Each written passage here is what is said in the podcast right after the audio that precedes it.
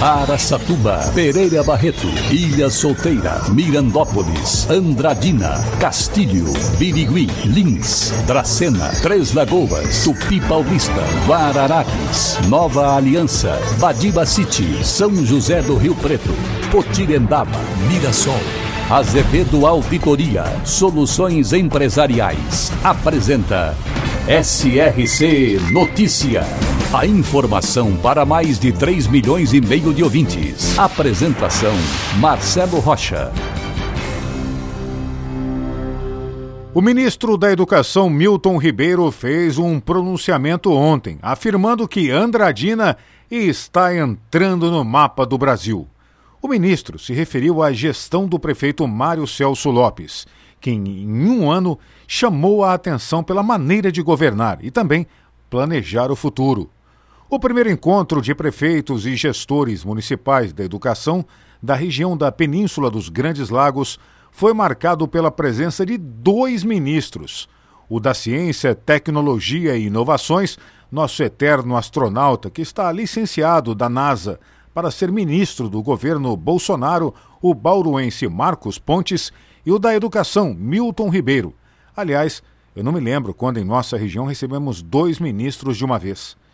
Em seu discurso, o ministro Milton Ribeiro fez questão de enumerar as ações do governo federal na área da educação, em especial o reajuste do piso salarial dos professores, o maior da história. SRC Notícia. Notícia. A redução das áreas de mata e a falta de alimentos levam animais silvestres até as áreas urbanas. Em Araçatuba já foram encontrados tamanduás, capivaras, onças e jacaré. Já em Castilho, uma onça parda foi filmada passeando livre, leve e solta pela via pública, próxima à escola Armel Miranda.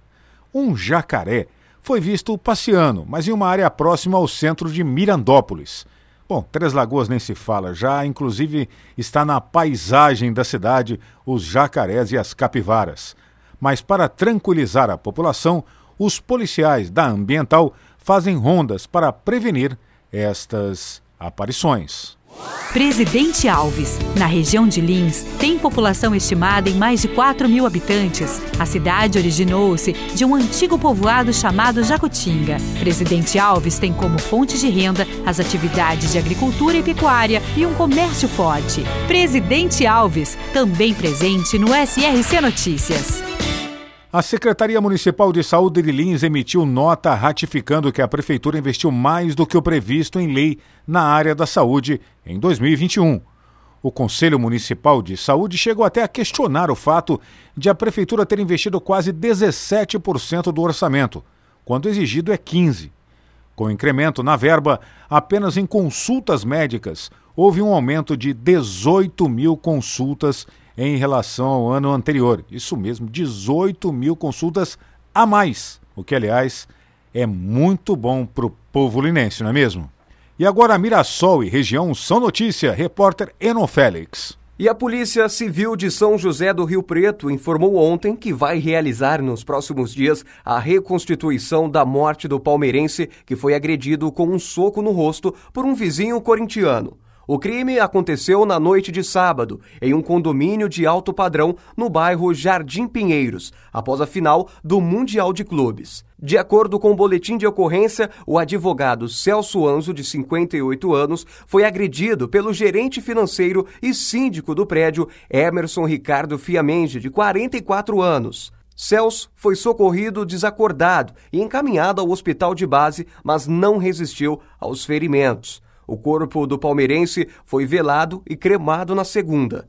A polícia militar foi acionada e levou Emerson para a central de flagrantes de Rio Preto. O caso foi registrado como lesão corporal de natureza, grave, já que durante o registro policial a vítima estava viva. Emerson pagou a fiança de 5 mil e foi liberado. Contudo, teve a prisão preventiva decretada pela Justiça e se entregou na noite do último domingo. A juíza Glaucia Vespoli entendeu que tais fatos demonstram o alto grau de periculosidade e insensibilidade do autuado, o que impõe a prisão como necessária e adequada à garantia da ordem pública, insuficientes as medidas cautelares diversas da prisão.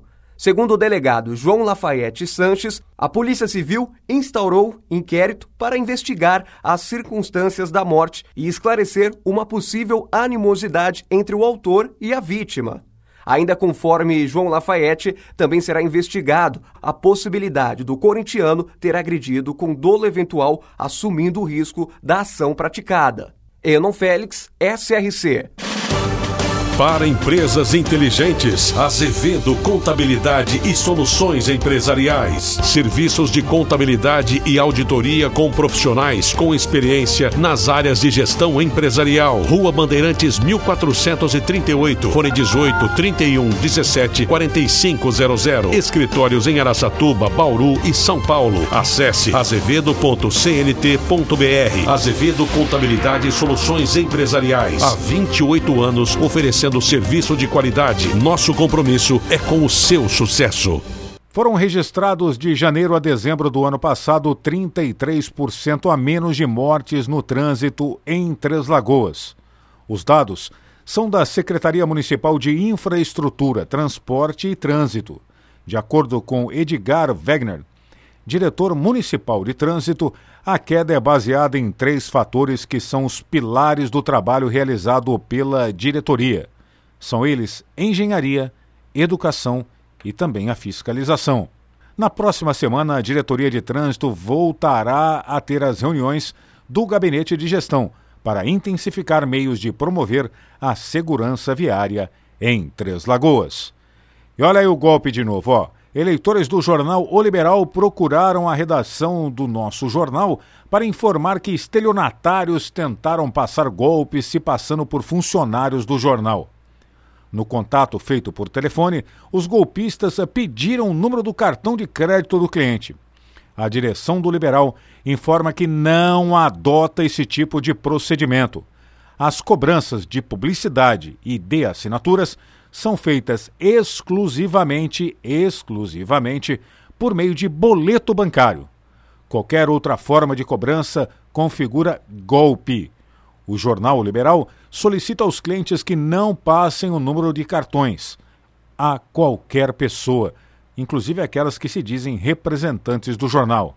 Este não é o procedimento da empresa, segundo explicou a direção do jornal O Liberal. E o coronel PM Paulo Motoca deverá assumir nos próximos dias o comando do CPI 10, Comando de Policiamento do Interior responsável pelo policiamento em 43 municípios eh, da região de Araçatuba. A volta dele ao cargo de comando foi publicada na edição deste sábado do Diário Oficial do Estado. E com isso, Motoca deixa o comando maior da Polícia Ambiental do Estado e bem-vindo de volta a Araçatuba, meu amigo. Marcelo Rocha, SRC. Azevedo Auditoria Soluções Empresariais apresentou SRC Notícia.